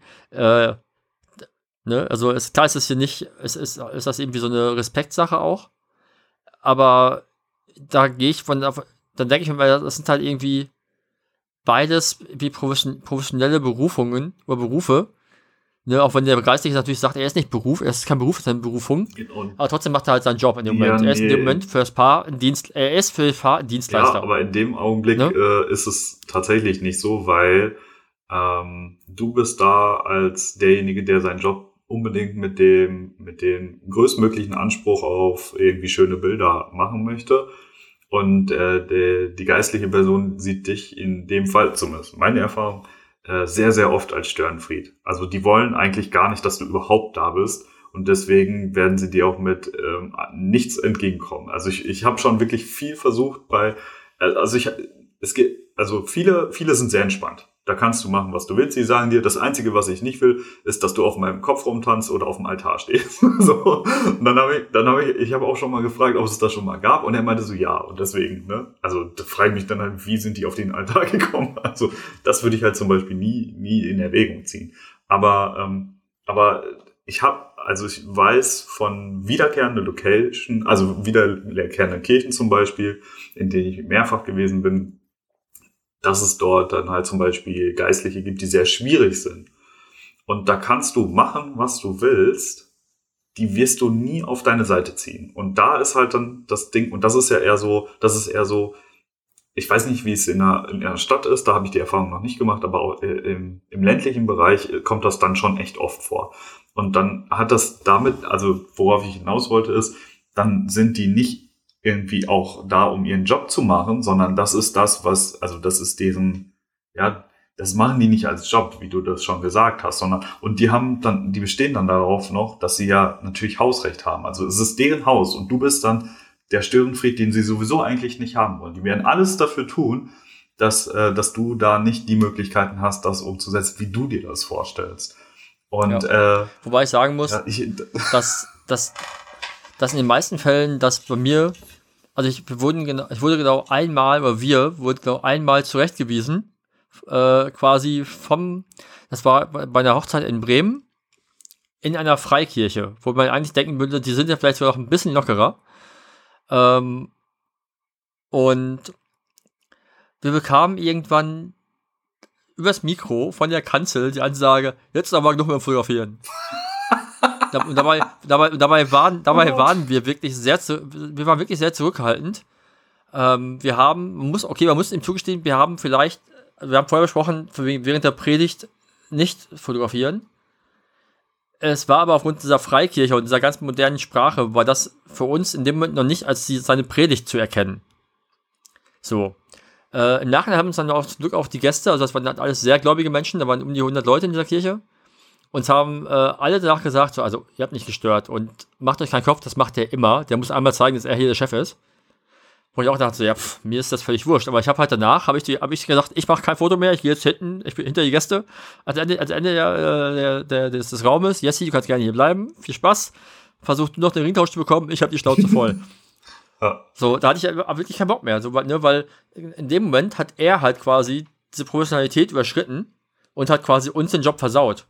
Weil danach hast du Angst, was zu machen und machst nichts mehr. Und damit nimmst du halt quasi uns die Möglichkeit, dem Kunden den Job zu erfüllen. Ja, und das meinte ich damit, dass ihr nicht auf einer Ebene in dem Augenblick steht. Also das ist das, was ich, was ich auch aus vielen, vielen Hochzeiten in Kirchen mitgenommen habe, dass du da, ähm, du hast halt als Fotograf hast du echt oft einen schweren Stand, selbst wenn du, selbst wenn du ja dich sehr professionell verhältst und so wenig wie möglich störst. Ähm, ja. Keine Ahnung. Ich glaube, es ist einfach, das, die wollen das, das scheint, nicht. Die wollen das einfach nicht. Ja. Es, es scheint aber auch ein, ein deutsches Ding zu sein, weil äh, ich habe das Beispiel, wir hatten 2016 waren wir für Hochzeit in Italien, auch kirchliche Trauung. Und da war außer uns noch ein Videografenteam, zwei Videografinnen aus Italien. Und wir natürlich sprechen beide kein Italienisch, heißt wir wussten auch nicht, was eigentlich gerade gesagt wird, was wird gesprochen und haben gesagt, okay, oh, Italien so, ah, der Vatikan ist ja auch nicht so weit weg von denen, die werden das Ganze schon, die werden das Ganze schon ein bisschen, vielleicht ein bisschen ernster nehmen als wir in Deutschland, haben wir gedacht. Und haben uns voll zurückgehalten. Wir haben wirklich halt noch weniger gemacht, als in Deutschland normal wäre. Und, die, und irgendwann gucke ich Jessie an und sage, ey, die beiden Videografinnen hier, merkst du das? Die rennen hier rum, als wäre es ein Filmdreh. ja. So, denen ist alles, denen ist alles scheißegal. Die machen einfach und es scheint keinen zu stören. Und dann haben wir auch angefangen. Und wir haben gemerkt, okay, es, es, der Typ auf der, auf der Kanzel labert. Und es war dem völlig schnurz, was wir treiben. Ja, in Deutschland ist das leider anders. ne? in, auch, auch, auch in Mexiko habe ich mich zum Beispiel erst, da war, war ja auch äh, kirchliche Trauung, habe ich mich erst zurückgehalten, weil die auch gesagt haben, so, hm, Vorsicht, ne? Und dann habe ich mich ein bisschen, ein bisschen bewegt. Aber da war ich trotzdem, bin ich da auch nicht so weit reingelaufen, weil ich das Gefühl hatte, das, das war halt wirklich sehr wichtig für die. Also das nicht fürs Paar unbedingt, aber die ganze Religion ist, ist das kann ich halt auch noch aus meiner, aus meiner Südamerika-Reise, Mittelamerika-Reise, dass die äh, Inquisition hat damals ja sehr gute Arbeit geleistet. Ich glaube, es gibt kaum so viele gläubige Christen wie in Mittel- und Südamerika, äh, die halt das so ernst nehmen. Also da haben sie äh, wirklich komplette Kulturen äh, versaut. Aber auch wieder anderes Thema. Naja, aber jedenfalls, ich bin, wie, wahrscheinlich genau wie du auch, großer Freund von freien Trauungen, einfach weil man halt, weil, weil alle einfach freier sind. Ja, also ja, es ist nicht nur also, irgendwie, also Standesamtliche ist auch okay, hast, auf jeden Fall. Also ich finde, das ist ja, äh, genauso. Es, aber die, die, die, ist ja, aber die ist ja einfach, die ist ja, die ist entspannt, weil die ist ja auch nicht, die ist ja trotzdem nicht spannend. Da ist ja irgendwie kaum Emotionen oder irgendwas. Also das würde ich so pauschal ich nicht, so häufig. Dann haben wir vielleicht andere Erfahrungen ja. gemacht. auf jeden Fall. Also ich, ich habe, ich habe glaube ich noch eine standesamtliche Hochzeit in acht Jahren fotografiert, aber sagen wir, lass es zwei sein, wo Tränen geflossen sind. Echt? Nee, das, also, ja. das habe ich auf jeden Fall deutlich öfter. Nee. Also nicht während des. Aber ich wollte, ich wollte, bevor wir jetzt äh, woanders, also bevor wir noch auf die äh, eingehen, wollte ich noch erzählen, äh, meine schlechteste Erfahrung bisher in der Kirche war. Ähm, das war eine kleine Kapelle. Ähm, da passen vielleicht 30 Leute rein. Und ähm, mir wurde im Vorfeld gesagt, dass es halt sehr eng ist, aber es ist kein Problem, dass ich überall hin kann. Und das war, das war, ich glaube, ich, das war im zweiten oder im dritten Jahr. Also, ne, man war, also so, man war nur nicht in allem so hundertprozentig sicher, aber eigentlich schon, äh, schon wusste einfach, wie der Hase läuft. Und dann, dann, dann gehe ich da halt auf diese, also dieser, dieser Teil mit dem, ähm, mit dem Altar, der war halt, das war halt nicht wirklich irgendwie abgesperrt oder sonst irgendwie was, sondern das war so eine leichte Erhöhung. Das ist fünf Zentimeter höher gewesen sein als der restliche Boden. Und dann bin ich da halt draufgegangen und habe halt immer darauf geachtet, dass ich dem Fahrer da halt nicht im Weg stehe und immer mit ausreichend Abstand, dass wenn der mal einen Schritt zurück macht, äh, dass ich, dass er mich nicht umläuft oder so, ne? Und dann ist er gerade mitten am, ähm, am Erzählen. Die beiden haben sich irgendwie schon zueinander gedreht. Auf einmal dreht er sich zu mir um packt mich richtig fest am Arm und drückt richtig zu, du hast hier nichts zu suchen und schiebt mich weg. Und in dem Augenblick konnte ich dann halt einfach so diese Ringübergabe und so, war halt alles lost, ging nicht mehr. War völlig unmöglich, dann irgendwie noch was zu machen. Und ich habe mich so scheiße in dem Augenblick gefühlt, weil, äh, weil ich bin davon ausgegangen, dass ich da hin darf. Ich habe ja nicht mal gestört. Ich war ja wirklich weit weg davon. Aber trotzdem, das war, das war eine richtig schlimme Situation damals. Und ähm, ich habe im Vorfeld eigentlich schon immer mit, mit allen Beteiligten gesprochen und seitdem sage ich das halt, sage ich das halt so stark, wenn ihr eine kirchliche Trauung machen müsst, äh, äh, nicht machen müssen, wenn ihr eine kirchliche Trauung macht, geht immer davon aus, dass der Pfarrer seine Meinung an dem Tag nochmal ändert. Und das, das ist, das gebe ich das gebe ich all meinen Paaren mit auf den Weg. Wir können alles besprechen im Vorfeld. Es kann sein, wenn der Fahrer schlechte Laune hat an dem Tag, der wird seinen Plan ändern und der wird, im schlimmsten Fall wird er dann nicht mehr das zusagen, was er euch im Vorfeld zugesagt hat. Und das finde ich eigentlich sehr, sehr schlimm. Und deswegen sage ich meinen Paaren mittlerweile immer, sprecht das im Vorfeld mit dem Fahrer nochmal richtig deutlich ab, dass euch das extrem wichtig ist. Ähm, und dass, dass, dass der Fotograf in dem Augenblick sehr, sehr wichtig ist, um diese Erinnerung festzuhalten. Und der wird nicht stören, ähm, der wird auch ähm, mit Respekt dort vorne stehen und ähm, ne, gucken, dass äh, die Situation beobachten und wenn er merkt, er ist im Weg oder sofort da weggehen. Aber so dieses erstmal mich anzufassen mit so einer rabiat, äh, also so rabiat mich anzufassen, während ich meine Arbeit mache, und mich dann wegzuschieben und, und recht laut zu sagen, du hast hier nichts zu suchen, das, das war für mich so das absolute No-Go. Also äh, sowas habe ich irgendwie noch nie das erlebt. Das, das, das, geht gar nicht. Das ist, das ist witzig. Äh, ich habe Ähnliches erlebt. Also, also nicht, nicht wegschieben und sowas, aber ich, ich kenne Situationen, kleine Kapelle. Und zwar erinnerst du dich sicherlich an meine Hochzeit aus Griechenland.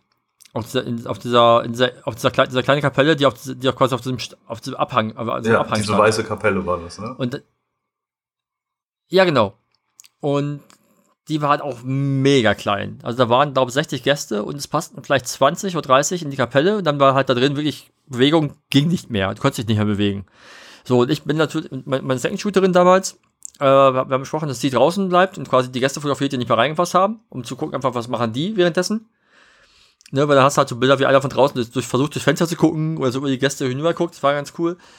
Und ich war halt drin, neben dem Pastor. Und zwar gab es da halt den Geistlichen und noch ein, eine Helferin, die stand irgendwie rechts von ihm am Fenster. Und dann gibt es noch jemanden, der halt so quasi so Teile singt. Und der steht links von ihm. Das heißt, das ist beim griechisch-orthodoxen so.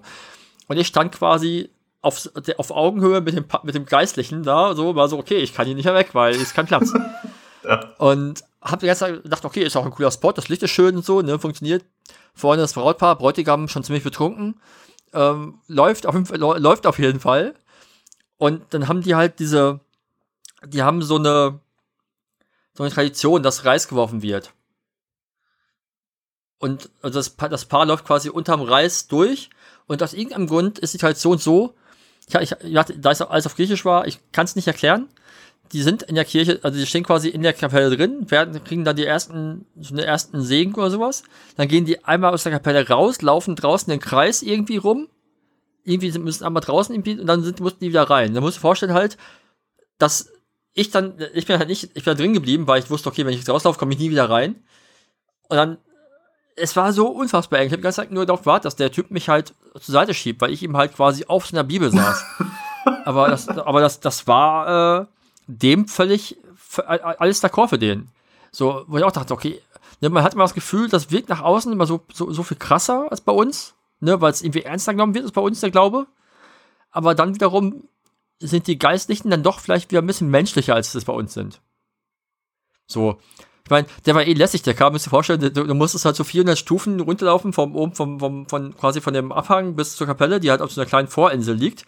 Und der Typ läuft da halt in seinem orthodox, griechisch-orthodoxen ähm, Gewand, darunter Sonnenbrille auf. Und dann denkst du, lässig. Das, das würdest du halt, also ich, ich sehe bei uns Geistliche mit Sonnenbrille nee, nicht. Hab ich auch noch nicht gesehen. Also kann ich mir nicht vorstellen. Und ja, aber es ist halt, es ist, das ist das Problem bei, bei Kirche. Wenn es super eng ist, dann hast du oft schlechtes Licht. Ne? Und du kannst im Grunde deinen Job nicht gut machen, weil du bist immer da, ne? Und dann, dann sitzt du am sitzt du irgendwie so quasi auf dem Platz, wo du halt wirklich das schlimmste Licht der Welt hast. Du kommst bist, bist weit weg und darfst gar nichts.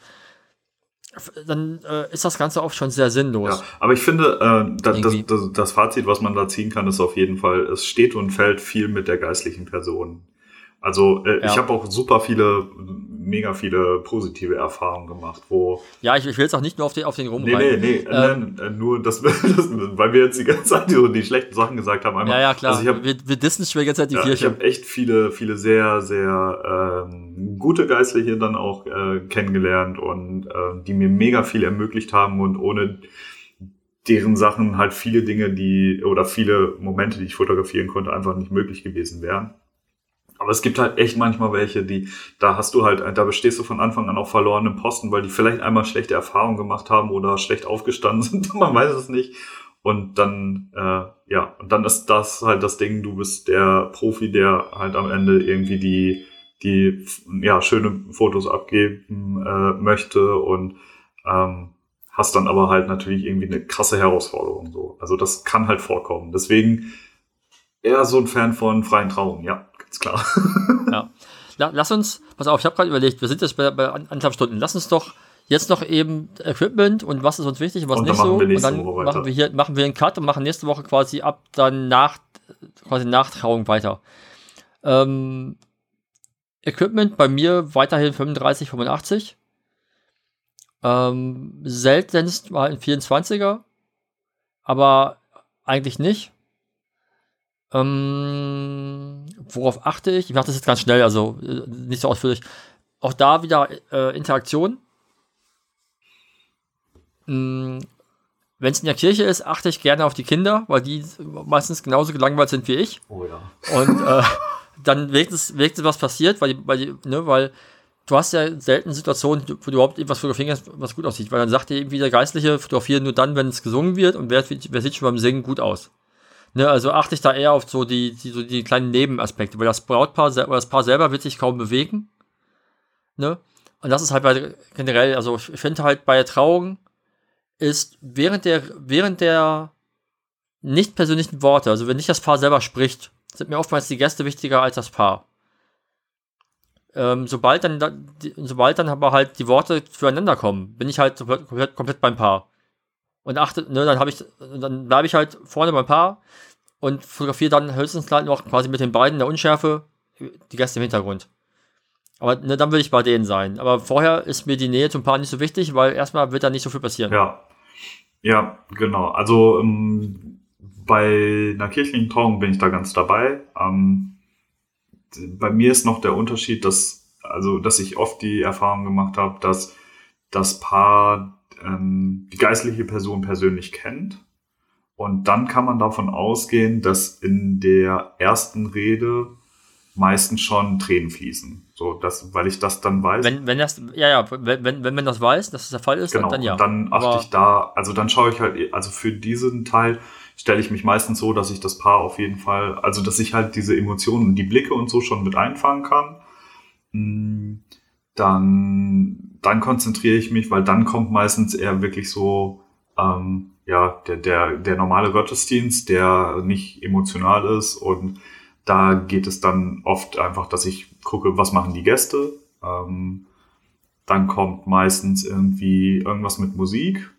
Ähm, dann schaue ich halt, dass ich da nochmal, also am schönsten ist es halt, wenn dann wirklich auch Live-Musik gespielt wird, ähm, weil dann passiert auch emotional mehr beim Paar und bei den Gästen. Das ist immer vom Vorteil auf jeden Fall.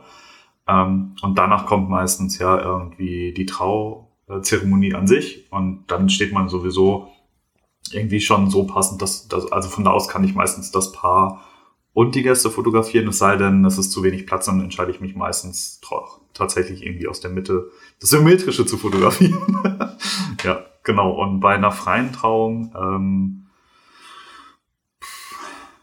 ja, ich habe jetzt gar nichts zum Equipment gesagt. Ne? Also äh, in der Regel äh, 35 Millimeter, wobei ich da tatsächlich 85 öfter nutze als das 35er ähm, weil ich da einfach ein bisschen näher äh, ran möchte und nicht in jeder Situation an jeden nah rankomme. Mm, und das ist bei der Kirche genauso wie bei der freien Trauung. Also das ist bei mir kein Unterschied. Also es ist auch der einzige Moment am Tag, wo ich, glaube ich, mehr, mehr das 85er nutze als das 35er. Ja. Okay, was, was ist dir weniger wichtig? Gibt es da was, was, was in dem Moment dir egal ist? Also bei, also ich bei Freifrauen tatsächlich finde ich alles irgendwie sehr wichtig. Ähm, da, da gibt es irgendwie nicht großartig was, was ich unwichtig finde. Da passiert auch selten irgendwas, was nicht wichtig ist oder so. Ähm, bei einer kirchlichen Trauung ist es so, ähm, also was halt an sich zur, zum Gottesdienst gehört. Das, das ist etwas, ähm, ja, das finde ich einfach nicht wichtig genug, um das mit aufzunehmen, sage ich mal. Also ähm, die wichtigen Punkte äh, während einer äh, Trauzeremonie, ja. Aber so das, was, was halt der, der typische Gottesdienst ist, der halt jeden Tag läuft, das finde ich einfach nicht wichtig genug. So, das muss ich nicht fotografieren, dann konzentriere ich mich eher wieder auf die Gäste oder das Paar. Ja. Mhm. Okay. Cool. Dann Aber machen wir jetzt ein, ein Zwangsbreak und reden beim nächsten Mal äh, über Porträts, über äh, Reden, über Essen, über die Party, über was alles, also quasi alles, was noch im Laufe des Tages so kommt. Das klingt gut. Haben wir auf jeden Fall richtig lang gemacht heute. ja, ja, ist doch ja. gut. Cool, dann äh, hören wir uns am nächsten Dienstag wieder, beziehungsweise unsere Hörerinnen uns am Donnerstag. Genau, so machen wir das. Hau rein. Mach's gut, Björn. Bis dann. Ciao. Ciao.